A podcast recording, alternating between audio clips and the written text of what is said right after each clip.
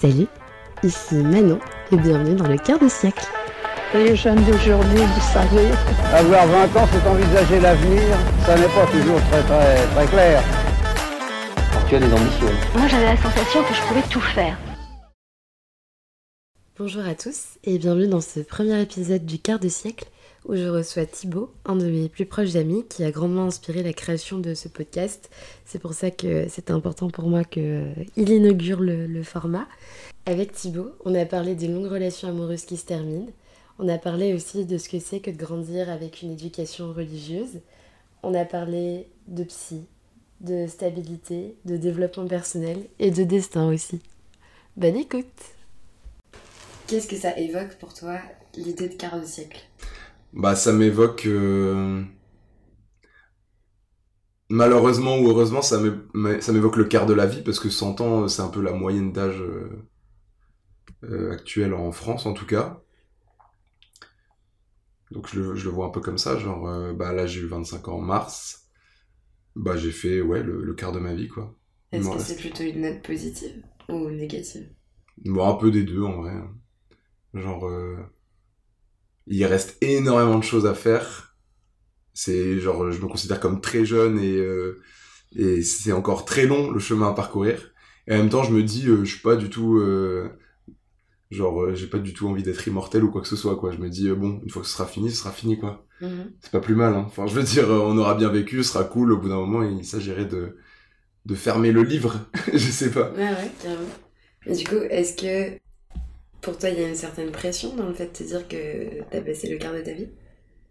Non, je trouve que c'est assez court. Je trouve que c'est que le début, quoi. Ouais. Franchement, c'est vraiment le début, hein. Le quart de, de la vie, enfin, non, c'est... On est au tout début, là. Pas trop la pression, non. Qu'est-ce que ça implique pour toi d'être au début du quart de ta vie? Bah, forcément, ça implique de, de voir... euh, commencer à prendre en main un peu toute ta vie, parce que c'est l'âge où tu peux faire les choses par toi-même. Donc c'est bien pour ça que je dis que c'est le début, c'est parce que c'est le moment où c'est toi qui décides de ce que tu vas faire et de ce que tu vas être, ce qui n'était pas le cas euh, dans les 20 premières années de ta vie, on va dire. Tu tu viens de parler des 20 premières années de ta vie. Hmm. Est-ce que du coup, tu dissocies vraiment tes 20 ans et tes 25 ans? Hmm. Ouais, un peu. Parce que jusqu'à mes 20 ans, euh, en tout cas moi, je considère que j'étais plus sous l'autorité de mes parents qu'autre chose.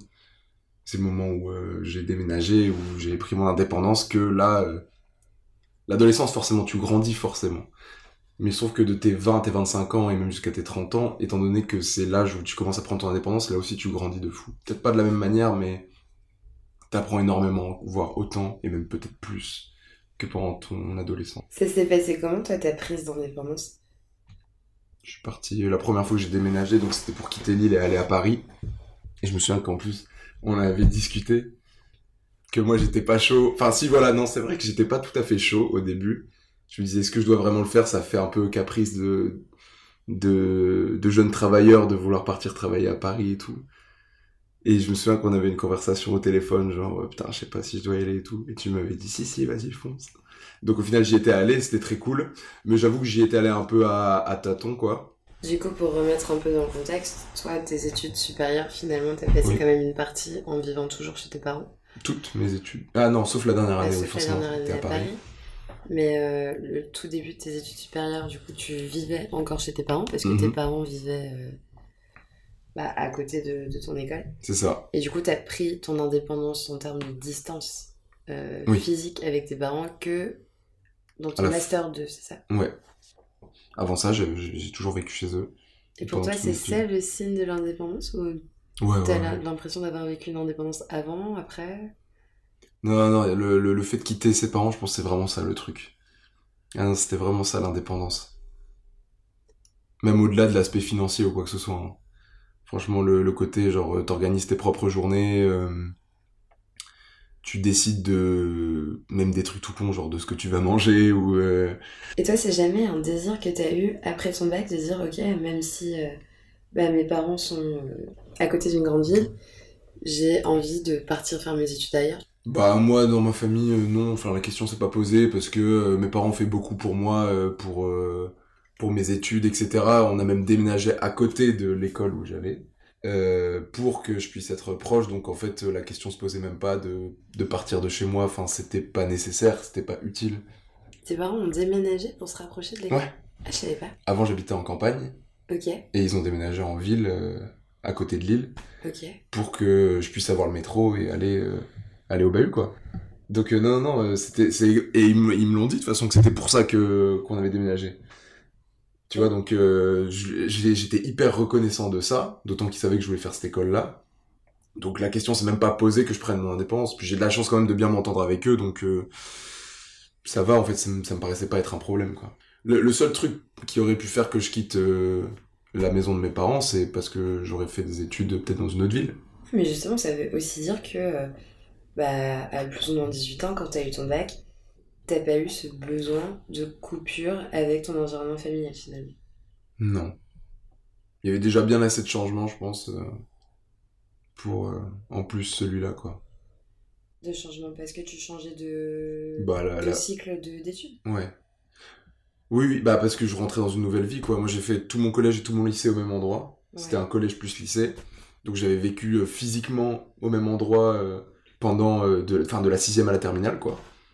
Et donc rien que le fait que de tous les jours aller dans un nouvel environnement, une, un nouveau lieu scolaire, c'était déjà fou, quoi, pour moi. De voir des, des nouvelles personnes aussi. Je connaissais absolument personne, mais vraiment zéro. Moi j'ai euh, capacité d'adaptation un peu relative, donc euh, c'était déjà assez pour en plus rajouter le fait de quitter euh, mes parents, quoi, je pense. Et du coup, quand t'es parti à Paris, t'as l'impression que t'es resté toi-même? Est-ce que t'as l'impression que genre, t'as unlock euh, des nouvelles, euh, des nouvelles euh, Euh. capacités dans ta vie?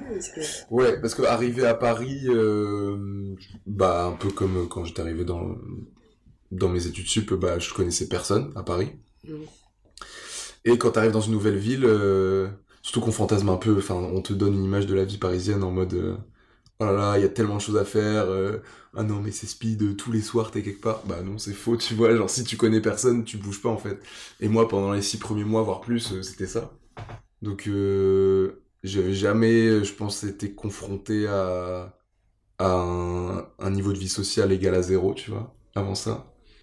Donc euh, là, je me suis peut-être un peu forgé euh, une résistance à la solitude, on va dire. Ok.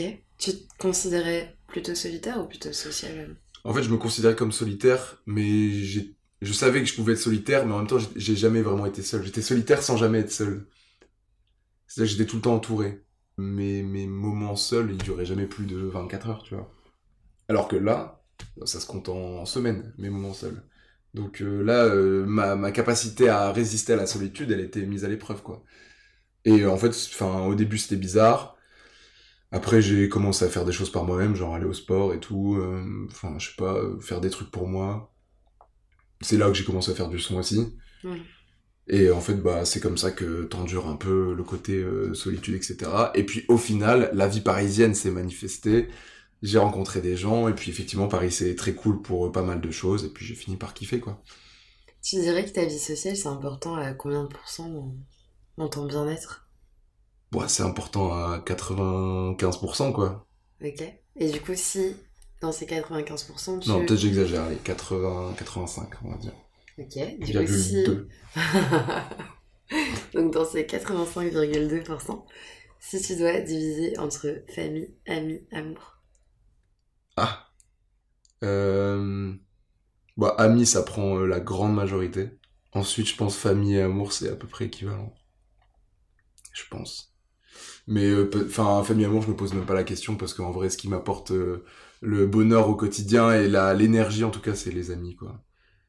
Mais euh, ça veut pas dire que je vais favoriser nécessa- nécessairement l'un ou l'autre. Hein. C'est plus que c'est une analyse personnelle, en fait.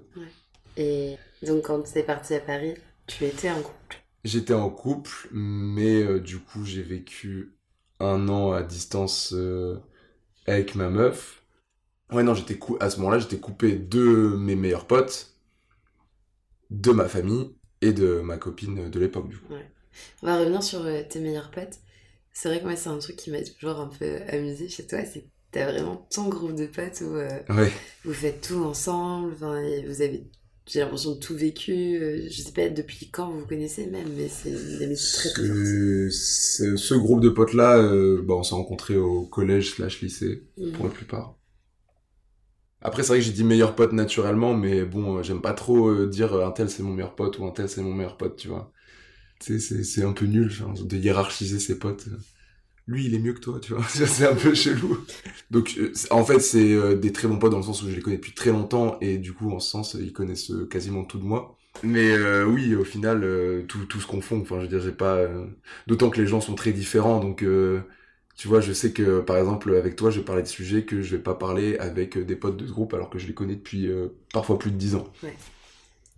Genre, euh, j'ai un très bon pote, euh, ça- on, on, on se voit assez souvent et puis on connaît tout l'un de l'autre, mais par exemple, j'ai jamais parlé de euh, de d'histoire de de meufs, de d'amour, de tu vois, de trucs Mm. comme ça. Avec lui, c'est pas c'est des sujets qui ne sont pas naturels chez nous. Par Ouais. contre, vas-y, on va parler de on va parler de jeux vidéo, on va parler de films, on va parler de sorties, de trucs comme ça, tu Ouais. vois, plus de trucs comme ça. Après, ça, c'est une réflexion qu'on s'est faite tous les deux il y a pas longtemps. Ouais. C'est que en vérité, quand on s'est connus, tu parlais pas du tout. de- Alors, on n'avait pas le niveau d'amitié qu'on a aujourd'hui, c'est sûr. Non. Mais. On s'est méprisé. Parce que- Mais t'étais une huître. C'est dire quoi ça? Tu sais pas ce que ça veut dire être une Non, huître? explique-moi cette expression. Être une huître, c'est euh, se renfermer totalement quand euh, il s'agit de parler un peu euh, de ce que t'as dans le cœur ou. Ouais. Ça se dit ce que t'as dans le cœur? Euh, ouais, ouais, ouais. Ce que t'as dans le cœur, ouais. Ce que t'as en toi, ouais, peut-être. Un truc comme ça. Ouais. Bon, on, comprend l'image, quoi. En tout cas, enfin, nous on a été amis très vite finalement. Ouais. En quand même bon niveau d'amitié. euh, Ouais, ouais. enfin, c'est bizarre de dire des niveaux d'amitié Des mais On était au niveau 7, au moins. j'imagine trop une figurine qui est en train c'est de. c'est ça. Sur un jeu de loi ou quoi.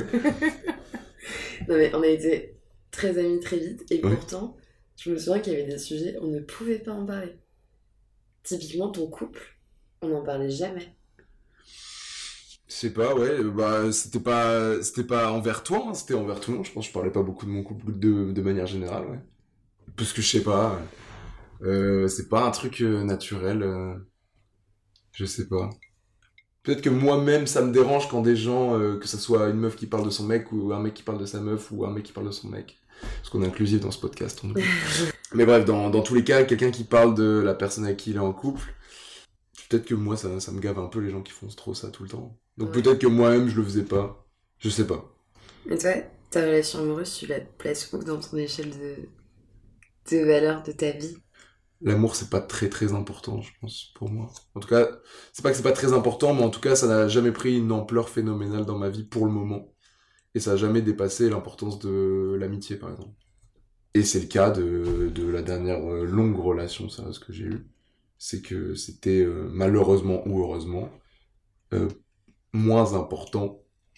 En tout cas, j'ai conscientisé que c'était c'était plus important pour moi comme l'amitié. J'ai que ça en tête. Du coup, c'est une relation qui a duré Cinq ans. 5 ans. Comment t'en es arrivé à te dire que ça valait pas la peine de continuer? Je sais pas, c'était un cheminement. Je commençais à, co- à bien stagner dans ma vie à tous les niveaux, que ce soit professionnel, euh, euh, relationnel et tout. Et je pense que j'avais besoin d'un nouveau cycle un peu, tu vois, Mhm. un, nouveau truc qui redémarre, un, un truc pour rebondir un peu, parce que je commençais à m'enfoncer dans un truc qui me convenait pas. Et je sentais que c'était, euh, j'avais je devais, je sais pas, faire le ménage un peu. Est-ce que t'as eu ce truc de dire euh, j'ai investi 5 ans de ma vie dans une relation et, et c'est terminé? J'aurais pu, ouais, j'aurais pu penser comme ça, mais en fait, non. En fait, tout dépend de la manière dont, dont après t'appréhendes la personne après la fin de la relation. Si t'es encore en bon terme et qu'on communique encore et que voilà, blablabla, Mm. en fait, quelque part, c'est des bons moments qui resteront euh, des bons moments. Mais malheureusement, je trouve que quand ça se termine mal et qu'il y a de la haine en jeu, de la rancœur, des choses comme ça, bah en fait, ça, ça entache un peu tous les souvenirs, malheureusement. Tu vois, comme dans le film Vice Versa, où quand t'as tristesse qui touche un souvenir, le souvenir il devient bleu alors que c'était un souvenir euh, vert à la base. Ouais. Non, pas vert parce que c'est des gouttes jaunes, je crois. Et, euh, et bah c'est un peu ça, tu vois. Là, les souvenirs ils sont pas entachés parce que aujourd'hui, en l'état actuel, on s'entend encore bien. Ouais. Bah, moi, j'ai connu qu'une euh, Ouais. grosse rupture. Donc, c'est une relation qui a duré presque un an. Mhm. Et une partie mec, c'est puissant. euh, un an de d'investir dans une relation pour rien. Et je me dis, si moi je suis capable de ressentir ça au bout de même pas un an, qu'est-ce que ça fait de passer 5 ans avec une personne pour que la relation n'aboutisse pas, euh, enfin, ne, se, ne perdure pas. quoi. Mais c'est marrant parce que t'as dit euh, pour rien, genre une relation qui n'a pas abouti, mais qu'est-ce que c'est l'aboutissement d'une relation finalement? C'est- C'est-à-dire se, se marier, avoir des enfants Oh bah alors, euh, non. Pas Non, mais je dis pas que c'est toi ce que t'aurais voulu, mais comment ça, genre une relation qui aboutit, tu vois? Je pense que je saurais pas mettre de terme précis derrière euh, une relation qui aboutit. aboutit. Abouti. Mais du coup, c'est plus. Je me suis dit, moi, je me suis investie dans une relation qui n'aboutit pas dans le sens où, bah. Ça va pas plus loin que ça, Hmm. tu vois? Pas forcément dans l'idée de euh, aboutir, ça veut dire euh, rester ensemble pour toujours, etc. C'est plus l'idée de. À un moment T, quand la relation se termine, tu te dis. Tout ça pour ça. Bah, désolé, mais je creuse parce que je trouve ça intéressant, mais du coup, ça ne va pas plus loin que ça. Mais c'est-à-dire, si c'était allé plus loin que ça, genre si ça avait duré par exemple deux ans, mais qu'après ça s'arrête quand même, ça aurait plus valu le coup? À partir de quand une relation vaut le coup, même si on rompt? Peut-être que c'est un ensemble de choses où je me dis, bah en fait, la relation s'est arrêtée et parce qu'on n'a pas essayé d'aller plus loin et parce que l'un et l'autre s'est pas battu pour que la relation. euh, Hmm. Et en même temps, est-ce qu'on a vraiment. Enfin, si quand une relation bat un peu de est-ce qu'on a besoin de se battre pour une relation, c'est une autre question. Hmm. Mais euh, en tout cas, moi, c'est le sentiment que j'ai eu. Comme si on était à la recherche d'une d'une finalité, mais peut-être pas. Enfin, je sais pas. Peut-être pas besoin d'une finalité pour qu'une relation soit cool, tu vois. Ouais. Non, c'est vrai. En fait, moi, je pense que c'est mon côté un peu. euh, mon côté où j'aime pas l'échec, tu vois. Ouais, Ok. ok. Une relation qui se termine, pour moi, c'est un échec. Donc, toi, t'as pas eu du tout cette réflexion-là après euh, la rupture? Bah, pas trop, non, parce que, encore une fois, les, les souvenirs n'ont pas été entachés par euh, un truc horrible du genre quelqu'un s'est fait tromper ou quelqu'un a fait du mal à l'autre de manière générale. Mais en plus, parce que l'investissement émotionnel que j'ai mis dans la relation, bah, ça m'a apporté du bonheur euh, et je sais que, bah, du coup, c'est des bons souvenirs, quoi. Et puis même globalement, de toute façon, en, en 5 ans, j'ai forcément appris plein de choses. Tu vois, j'ai appris plein de choses sur moi, sur, euh, sur euh, un couple, sur j'ai appris des choses sur les meufs de manière générale. Enfin, je sais pas, tu vois, c'est normal. En 5 ans, t'apprends tout un tas de choses qui, quoi qu'il arrive, me serviront. C'est pas comme si on avait, c'est pas comme si pendant 5 ans j'avais construit une maison et qu'elle avait brûlé, quoi. C'est juste j'ai quitté la maison, mais la maison elle existe toujours. Quelle belle métaphore. Je l'ai totalement improvisé cette métaphore. J'adore. Mais voilà, c'est un peu ça. Mais j'imagine que toi, en un an, euh, t'as as appris aussi des trucs. Que je voulais plus jamais être en couple. Là, tu prends le cas extrême, mais en vrai, t'as as appris des trucs sur ce que t'aimes, ce que t'aimes pas, tes envies, tes attentes. Mais euh, non, non, mais je vois ce que tu veux dire, comme quoi, euh, comme quoi, genre, la rupture euh, ferait que tout l'investissement humain que t'as mis dans une relation serait gâché, mais moi, je pense pas. En tout cas, ce serait dommage de voir ça comme ça, parce que, quoi qu'il arrive, t'en retires des trucs, et que ça reste euh, au moment. M une personne que t'as De aimé, Maslow. avec qui t'as passé des bons moments. De Maslow. Et que malgré euh, ce que tu pensais de la tu- il y a une pyramide à Glasgow. Et que, et que à ce moment-là, c'était très bien. Je connais pas la pyramide de Un Glasgow. monument très connu à Glasgow. Ça va, il est Hâte de la visiter. Oh. Bon, la pyramide de Maslow, tu Oui, ouais, ouais. Bon, la pyramide de Maslow. voilà. Ouais. Donc, c'est la pyramide euh, qui, qui définit tes besoins Mhm. primaires, euh, secondaires. euh, Ouais. voilà. Et euh, ce qui est en bas de la pyramide, c'est ta base. Donc, c'est ce qui est vraiment nécessaire à ton bien-être, à, ton- à ta vie, quoi. Et plus tu montes dans les étages de la pyramide, plus c'est des choses que t'aimerais atteindre, mais qui en soi sont pas non plus. euh, C'est loin, quoi. C'est Bah, c'est- une fois que t'auras le temps voilà, et de t'y consacrer. C'est le nirvana. Si c'est le nirvana. Mais en même temps, bon, bah, t'as pas besoin d'être au nirvana tout le temps pour te sentir bien. À la base, il y aurait du coup l'amitié. Ensuite, au-dessus, tu trouverais euh, la famille. Non, tu trouverais quand même avant ça le, le taf, je dirais. En tout cas, moi, dans mon cas.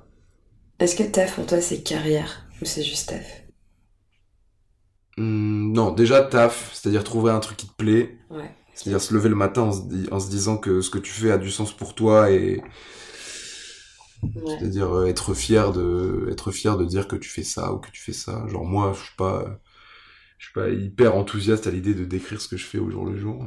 Mm. Donc du coup, je pense que c'est important d'être en phase avec son taf. Et après, euh, plus ou moins égalité, ouais, la famille quand même.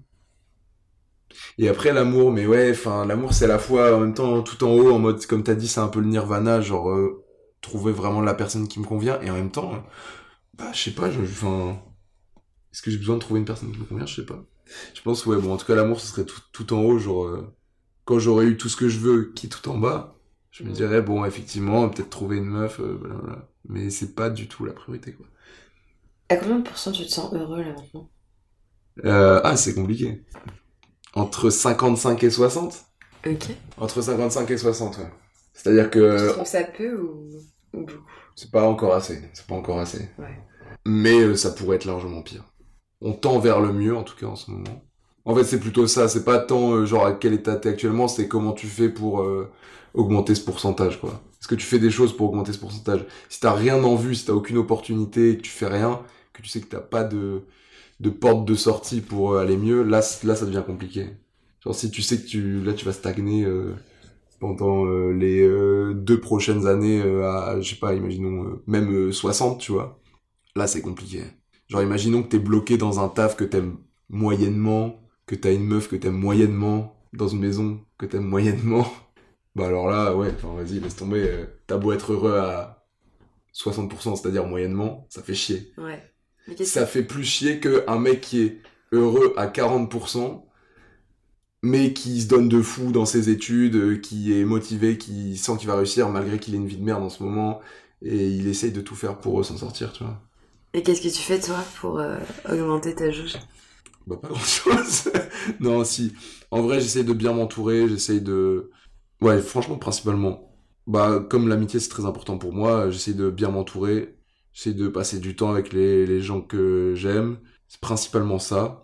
J'essaye euh, vraiment en ce moment de faire un peu une introspection sur qu'est-ce que j'ai envie de faire euh, comme taf. Trouver vraiment mon, mon truc, quoi. Le truc qui va faire que je vais kiffer euh, aller au taf tous les jours. Et ça se passe comment cette introspection pour toi Comment tu, tu cherches ton chemin et ton, ton taf idéal? Bah, le- le psy, déjà. Ouais. parce que les conversations que j'ai avec lui sont hyper importantes. Mais si, si, c'est très important, je pense. Allez tous voir un psy. Je vous conseille. Je, je- je donne un ordre au micro comme et ça. vous montre du doigt. Ouais, voilà. Allez tous voir un psy pour, euh, même pour rien, même s'il y a pas grand chose qui, même si vous vous sentez pas légitime, allez en voir un quand même. Est-ce que tu peux euh, raconter un peu euh, comment t'es arrivé à aller voir un psy? Qu'est-ce qui t'a décidé? Comment ça s'est passé? Au début, j'avais pas envie d'aller en voir un parce que j'étais, euh, j'avais des réflexes un peu nuls de, du si, bon, ça sert à rien. C'est, très peu palpable, le psy, tu sais. Autant quand tu vas chez le médecin, à la fin, tu ressors avec une ordonnance et tu vas chercher tes médocs, mais un psy, euh, t'as parlé à un mec et à la fin, tu lui files 60 balles, tu te dis, bon, qu'est-ce qui s'est vraiment passé, quoi, tu vois. En tout cas, ça, c'est la théorie, mais une fois que tu vas, et surtout sur le court moyen terme, une fois que tu enchaînes les séances, tu te rends compte qu'il y a, il y a quand même une évolution pour le peu qu'en tout cas tu t'entendes bien avec ton psy que vous vous comprenez. Euh, si si, il y a vraiment un vrai truc qui se passe. Donc si si, ça vaut le coup, ça vaut le prix, d'autant que maintenant euh, tu peux te faire rembourser 8 séances de psy. Bon plan. euh. Ça vaut le prix. Non non mais c'est- mais non mais c'est con, mais il y a aussi ça, c'est est-ce qu'on a la thune d'y aller? Enfin, est-ce qu'on a la- les moyens quoi? Est-ce qu'on a les moyens d'y aller?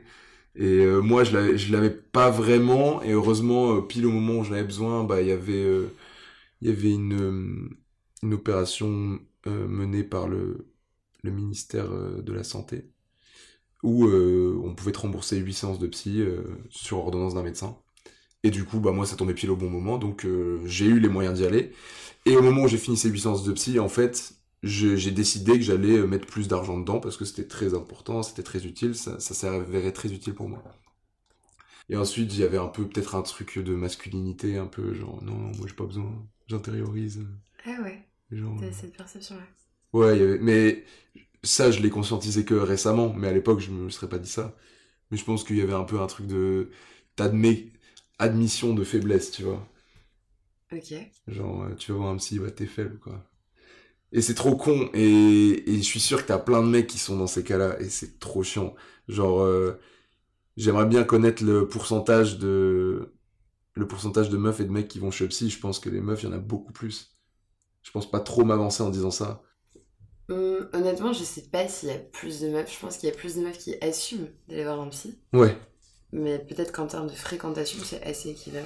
Je sais pas, mais en tout cas, euh, ça, a, ça a été prouvé a- que les, les femmes ont plus une facilité à parler de, de leurs sentiments et, et des choses qui vont bien ou qui vont pas que les mecs qui ont tendance à... C'est des grosses généralités, mais en Ouais. tout cas, euh, globalement, euh, les mecs intériorisent beaucoup plus.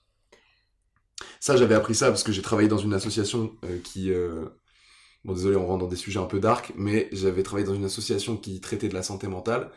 Et par exemple, de- sur, les, sur les tentatives de suicide, t'en as quasiment autant chez les femmes que chez les mecs. Sauf que les femmes en font plus qui échouent, et les mecs en font moins, mais qui réussissent tout de suite, tu vois. Ça traduit un espèce de plus d'appel à l'aide en termes tu vois pour les femmes. Ouais. alors que les mecs ont enfin les mecs je dis pas on parce que je m'inclus pas dedans parce que je ressens pas ça mais en tout cas ces mecs là c'est genre on intériorise on intériorise et au bout d'un moment ça pète et en fait on juste tu vois ça, ça- c'est terminé quoi. C'est fini. Euh, on n'a pas eu le temps de demander de l'aide au moment où on en avait besoin. Alors que les meufs il y a plus il y a plus un truc de genre euh, j'ai besoin qu'on me qu'on me sorte de ça quoi Et ça, c'est vient d'où, tu penses? C'est l'éducation? C'est... Ouais, bah oui. Oui, c'est l'éducation qu'on donne aux femmes euh, euh, et qu'on donne aux hommes.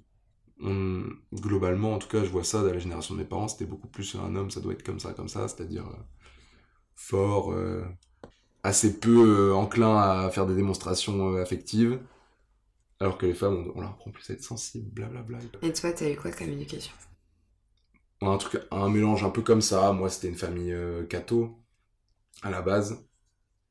Donc il y avait quand même des valeurs assez ancrées tu vois très euh, très euh, traditionnelles voilà c'est le mot que je cherchais. Mhm. donc il y a forcément un peu de ça.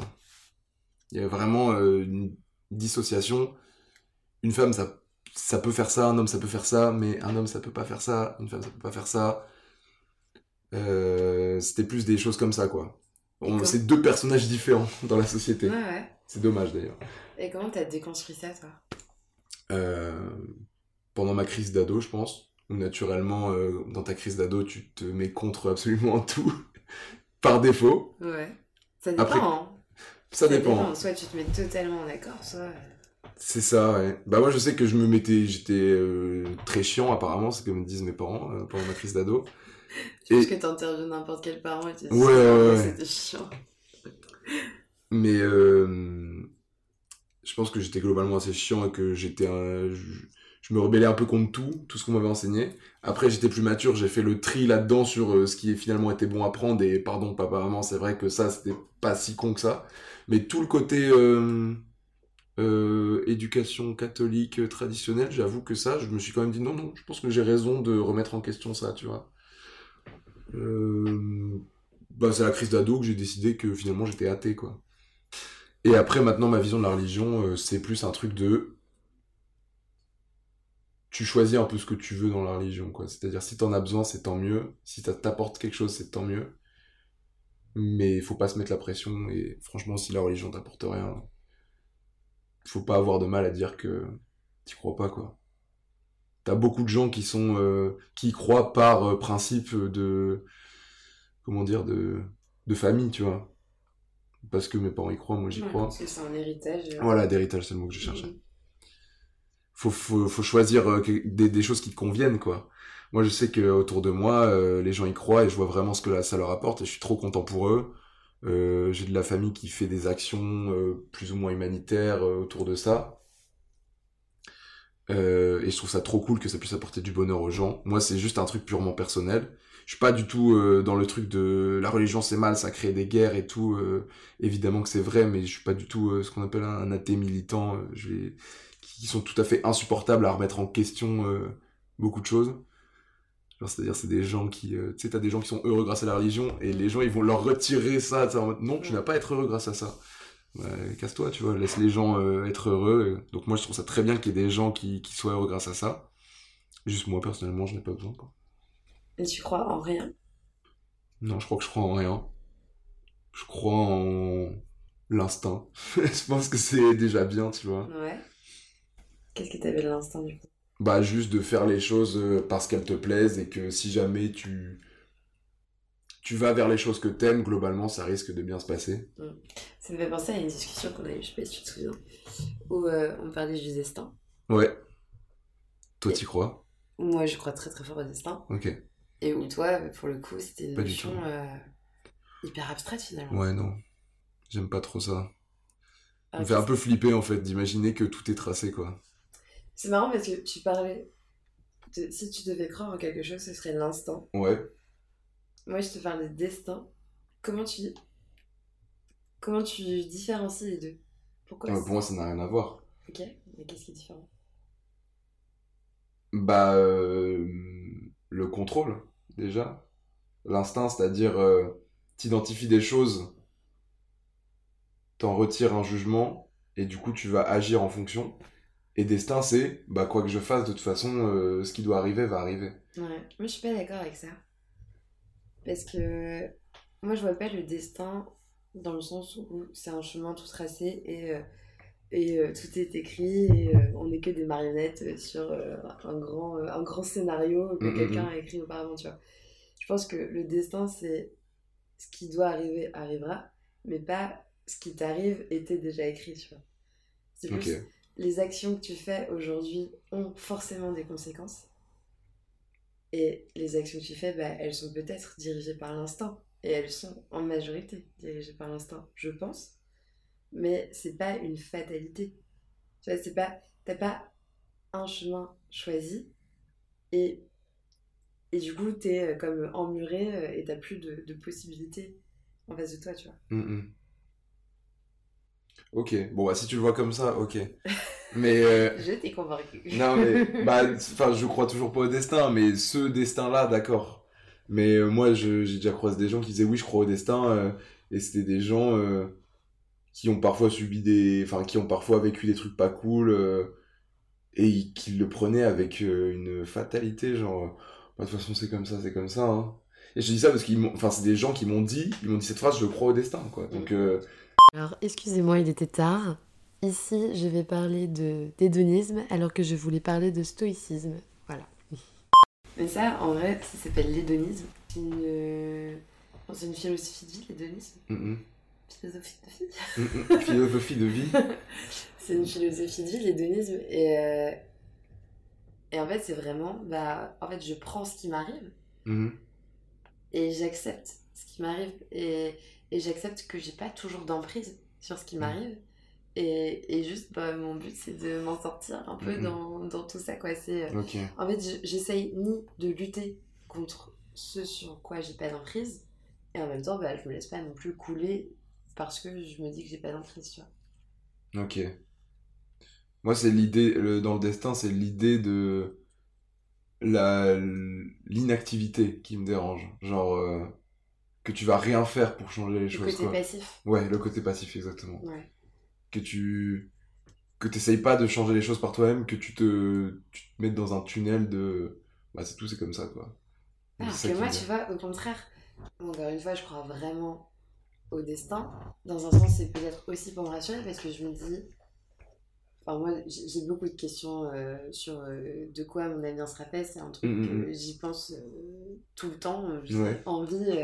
Euh, je sais qu'on en avait parlé euh, il y, a, il y a pas très longtemps, mais moi, j'ai envie que quelqu'un un jour me donne la réponse de euh, Ouais. pourquoi je suis sur Terre et vraiment, genre, Quelqu'un sonne chez toi. Ouais, voilà, que vraiment quelqu'un me dise Tiens, allez, c'est cadeau, t'as lutté pendant 25 ans Ouais, là, ouais. maintenant je te dis pourquoi t'es faite? Et au final, c'est un peu l'idée de destin, tu vois, c'est Ouais. vraiment genre qu'est- qu'est-ce qui t'est réservé? Et, et je pensais que c'est passif de le voir comme ça.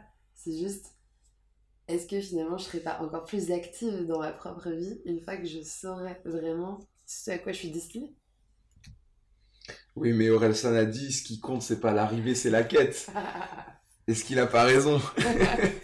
Ah, c'est. Genre, euh, tu passes ta vie à chercher un sens alors qu'en fait, euh, Non, c'est pas un sens, mais tu passes ta vie à chercher le bonheur, alors qu'en fait, c'est en le cherchant que tu vis le bonheur, peut-être, ouais. tu vois. Mais, en tout- mais non, mais pour revenir sur ce que tu disais, en vrai, euh, pourquoi, pourquoi attendre quelque chose alors que tu peux peut-être le faire toi-même, quoi?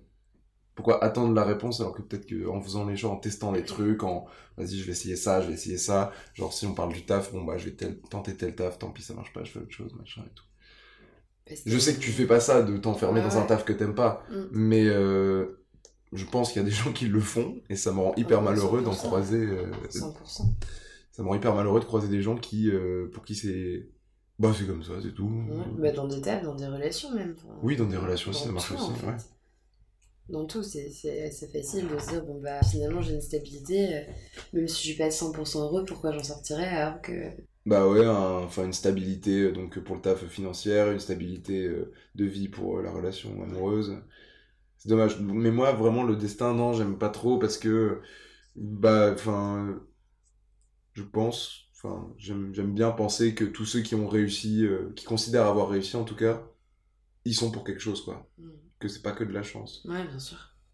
Toi, ça ressemblerait à quoi ta stabilité? Ce serait surtout une stabilité euh, psychologique, je pense. Genre euh, être globalement heureux tout le temps. Ouais, mais ça passe par quoi être heureux tout le temps? Bah ça je sais pas. Ah. Ça je sais pas.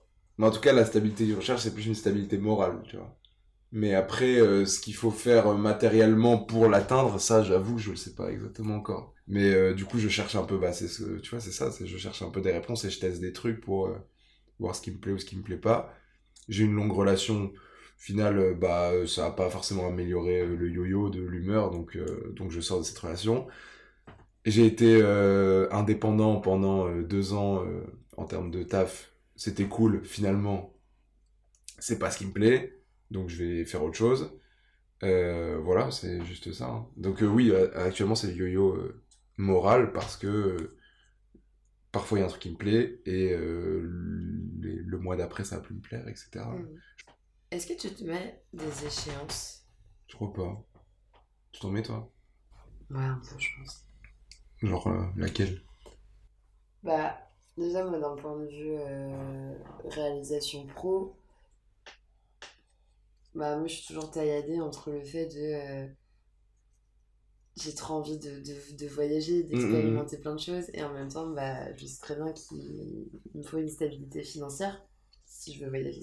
Ouais, ouais.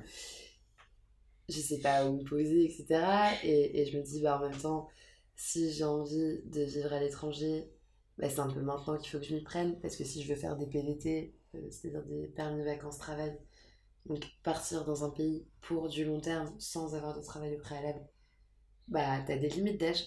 En fait, en général, faut avoir moins de 30 ans. Ouais, l'échéance elle est toute trouvée là. Voilà. Donc, tu vois, c'est des échéances concrètes. Et en soi, je me suis dit que vraiment très récemment, mais finalement, si je pars pas avant mes 30 ans, ça m'empêche pas de partir après 30 ans. Ce sera juste pas avec un PVT. Hmm. Mais tu vois, cette échéance, je me la mets tout le temps. Je me dis, meuf, t'as 25 ans. Si tu dois expérimenter quelque chose, c'est maintenant, vas-y. Et en même temps, t'as l'autre partie de moi qui est en mode, ouais, mais en fait, euh, là, ce serait bien que tu te poses. euh, Et du coup, t'écoutes quelle voix euh, dans tout ça? Là Un mec, si je fais un podcast qui s'appelle Le quart de siècle et qui parle du général, c'est que je sais pas quelle voix écouter. Ouais. Ouais, non, j'ai pas l'impression que je me mets d'échéance, moi. hein. J'ai plus des, euh, des, des schémas un peu dans ma tête, un peu flous, du style je sais qu'autour de 30 ans, globalement, il est censé se passer ça, autour de 40 ans, plus ou moins ça.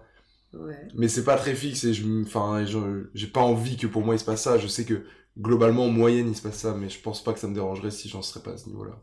Quand j'aurais 30 ans. On sait tous qu'à 30 ans, globalement, ça commence à avoir des gosses, etc. Par exemple. Je sais qu'autour de moi, ça, ça commence à en parler. J'ai concrètement aucun pote de mon âge qui a des gosses, mais je, ça va arriver fort, cette histoire. Mais euh, je pense pas que ça me foutrait la pression. Non, je pense, enfin, vraiment, non. C'est, moi, c'est, c'est du moment, du moment que moi, j'en ai pas envie, euh, c'est ok. Tu te compares beaucoup aux autres, toi? Ouais. Bon, on le fait tous, hein, non? J'essaie de voir ce que les autres ont qui les rendent heureux et je me dis, bah, peut-être que ça marcherait sur moi. Mais c'est pas de la jalousie, quoi. Je, je, Déjà, j'ai absolument pas un esprit compétitif, ça c'est un truc. euh, Je, je Zéro. pas de. Enfin, en tout cas, c'est pas du tout le- la jalousie que j'avais en tête. Je comprends pourquoi t'as interprété ça comme ça, mais c'est plus dans l'idée de. euh, de situer par rapport aux autres, tu vois. Ah. quand tu vois les autres qui avancent sur tel ou tel niveau, est-ce que t'as une partie de toi qui se compare en disant Ah bah eux, ils sont à cette situation et moi pas, sans, sans envier euh, l'une ou l'autre hmm. Non. Alors à ce niveau-là, du coup, non. Mais je pense qu'il y a quand même une ou deux personnes dans ma vie que j'admire particulièrement où je me dis putain, j'aimerais bien avoir leur vie. Mais globalement, il y a, sinon, il y a personne. Tu vois, par exemple, je parlais du taf que, que moi, j'arrive pas à trouver ma stabilité dans le taf. Il y a des gens qui sont très stables dans leur taf. Je les envie pas parce qu'ils ont plein d'à côté dans leur vie que moi, auxquels moi je m'identifie pas du tout. Donc il y a personne où je me dis, euh, bah j'aimerais bien être comme lui, quoi. Il y a une ou deux personnes qui m'inspirent beaucoup, euh, je, voilà, c'est tout. Mais euh, sinon, je me compare pas. euh, je suis pas sans cesse en train d'envier les autres, quoi. Je suis pas sans cesse en train de me dire. C'est plus en fait, j'essaie de d'apprendre un peu ce qui rend heureux les gens et de me dire ah, peut-être qu'ils ont raison, c'est peut-être ça et tout. Mais c'est toujours dans un esprit très sain et plus dans l'idée de prospection, tu vois. Ouais. Tu vois, le, le développement personnel, ça t'évoque quoi? J'avoue pas grand chose. Shit. Non, pas bullshit, mais euh, j'ai l'impression que c'est un peu ça. C'est euh, l'idée d'accomplissement de soi et de chercher des, des solutions aux problèmes et, et des solutions pour aller mieux, pour vivre mieux, etc. Mais ça passe par plein de trucs. euh, j'ai l'impression que le développement personnel, au fond, ça veut tout rien dire. tu C'est comme faire du sport, c'est un peu du développement personnel, non? C'est quoi Ouais, le développement si personnel? Tu Parce que toi, ouais. tu, tu, tu t'y connais en développement personnel, quoi Oh, mais non, non, non, pas du tout, je ne connais pas en développement personnel. Bah, Plus que moi déjà. parle plus de recherche spirituelle, Ok. en ce qui me concerne, Mhm. Qui est une forme de développement personnel, mais qui du coup se concentre vraiment plus sur euh, des valeurs, euh, des valeurs morales que euh, juste une image. Tu vois, moi le développement personnel, je le vois un peu comme comment te développer pour renvoyer la meilleure image. Ok. Et c'est une question de vision de l'extérieur sur toi. Ok. Alors que mon développement personnel à moi, c'est m'éveiller euh, spirituellement, ou en tout cas euh, sur un niveau de sagesse qui est un peu plus euh, élevé. Je vais devenir euh, une grande prêtresse. Et du coup, ça, c'est vraiment moi par rapport à moi. C'est pas. Enfin, je veux dire, c'est mon développement à moi par rapport à moi, et pas dans l'idée de montrer aux autres comme je peux me développer. Ok. Bah, à mon niveau, pour moi, pas grand chose. Je j'ai pas l'impression de faire beaucoup de choses pour me développer personnellement. À, à part si on prend au sens large, genre faire les choses que j'aime, tu vois. Ouais. Si ça, c'est du développement, développement personnel, du coup, ça m'évoque ça, le développement personnel. Mais sinon, vraiment faire des actions de, je sais pas, par exemple, de recherche spirituelle, j'en fais pas, tu vois. Ouais. Mais j'avoue que je, je, je suis un peu chiant, je suis un peu cartésien sur ce point-là, tu sais. Déjà, tu me parles de spiritualité, du coup, ça me renvoie à ce que je t'ai dit au niveau de la religion, et moi, j'ai besoin de trucs très concrets, très, très terre à terre. Donc, euh, dès que tu me demandes de, de croire en des trucs un peu mystiques, euh, c'est un peu comme le destin, tu vois, c'est pareil au final. J'ai pas envie de croire en un truc mystique comme ça. Mm. Donc, euh, moi, ça me parle pas, du coup, je préfère rattacher à des choses qui se passent dans ma vie, quoi. Après, la spiritualité, euh, c'est pas. C'est pas que la religion, je sais, et C'est même pas du tout ça, en fait. En fait, c'est des mots qui sont assez euh, flous, en fait, ça dépend de ce que tu mets dedans, de comment tu les interprètes. Ouais, bien sûr. Mais je considère pas être une personne très très spirituelle. J'ai plutôt besoin de voir des choses concrètes et de les... Ouais, bah, cartésien, comme t'as dit. hein. Ouais, c'est ça, hein, le enfin... terme le plus approprié. Ta vie parfaite à 30 ans, c'est quoi? Ce serait être dans une euh, ville d'environ 2 millions d'habitants. C'est hyper précis. J'ai aucune rêve. C'est quoi une ville de 2 millions d'habitants? Je sais pas, mais j'ai l'impression que c'est à la fois beaucoup et pas trop non plus. Donc en fait, ça me va. Genre, Lille, il y a combien d'habitants? Je sais pas. C'est une bonne question. On va allons checker en direct. Oui, au moins vous avez appris un truc. Genre, j'aime bien l'idée d'être en ville, mais pas dans, dans une ville non plus qui te bouffe trop, quoi. Ouais. Et j'ai pas envie d'être non plus. Ouais, j'ai pas envie d'être trop loin de la ville, quoi. J'ai envie d'être encore ami avec les mêmes personnes. C'est combien, Lille? 2 millions, trop. Ah, non, attends. En 1968 Ah merde J'aimerais vivre en 68 à Lille. C'est- le mec tellement précis. 1m68, bah voilà, Ah bah à Lille. voilà. On se balançait des pavés, quai du veau, ça devait être vachement Je bien. savais que t'étais un révolutionnaire. Voilà, c'est ça. Non, mais c'est ça. 2000. Il y a que 200 000 habitants à Lille? Pourquoi j'arrive pas à lire ce chiffre? C'est grave. Où ça? Là. 234 464 Non mais c'est pas possible. Non, mais 2 millions, c'est énorme. Ah mais non, 2 millions c'est énorme. c'est énorme 2 millions. Mais en fait dans, dans ma tête on est 60 millions en France, du coup je me dis de... Bah non. Non, non, non, non. c'est tout, c'est comme ça, on assume. En fait j'ai pas de... Je suis très mauvais en chiffres, pas 2 millions. Euh, un peu le même nombre d'habitants qu'à Lille. Donc 200 000 apparemment. Mais c'est beaucoup plus. Mais sûr, c'est rien. Est Ou beaucoup- t'as envie de vivre à Lille ou t'as pas envie de vivre Dans une ville un peu comme Lille. Genre, euh, même, nom, même densité, euh, voilà. Avec les... Être pote avec les mêmes personnes qu'à l'heure actuelle. C'est-à-dire que je considère que je... Tous tous- tous les potes, tous mes potes actuels sont bons pour moi et genre, euh, du coup, je considère que je suis très bien entouré à ce niveau-là. Euh, Avoir un taf qui me plaît, c'est hyper banal au final. Ouais, mais c'est quoi ton taf? Ah, bon, bah ça, Attends, je sais pas. Je m'énerve. Mais quoi ton taf? Euh, Peut-être être payé pour faire du son, ouais. Mais le couple, non. Euh, non, il n'y aurait pas de, forcément le couple, non. Ça peut être très cool, mais en tout cas, ça me semble pas nécessaire à 30 ans. Si je peux avoir une petite résidence secondaire, je dirais pas non. Ah ouais? Où ça? À la mer. hein. Très classique, encore une fois, très classique. Mais Bréjune tu sous-estimes Brédune. Mets du respect sur Brédune.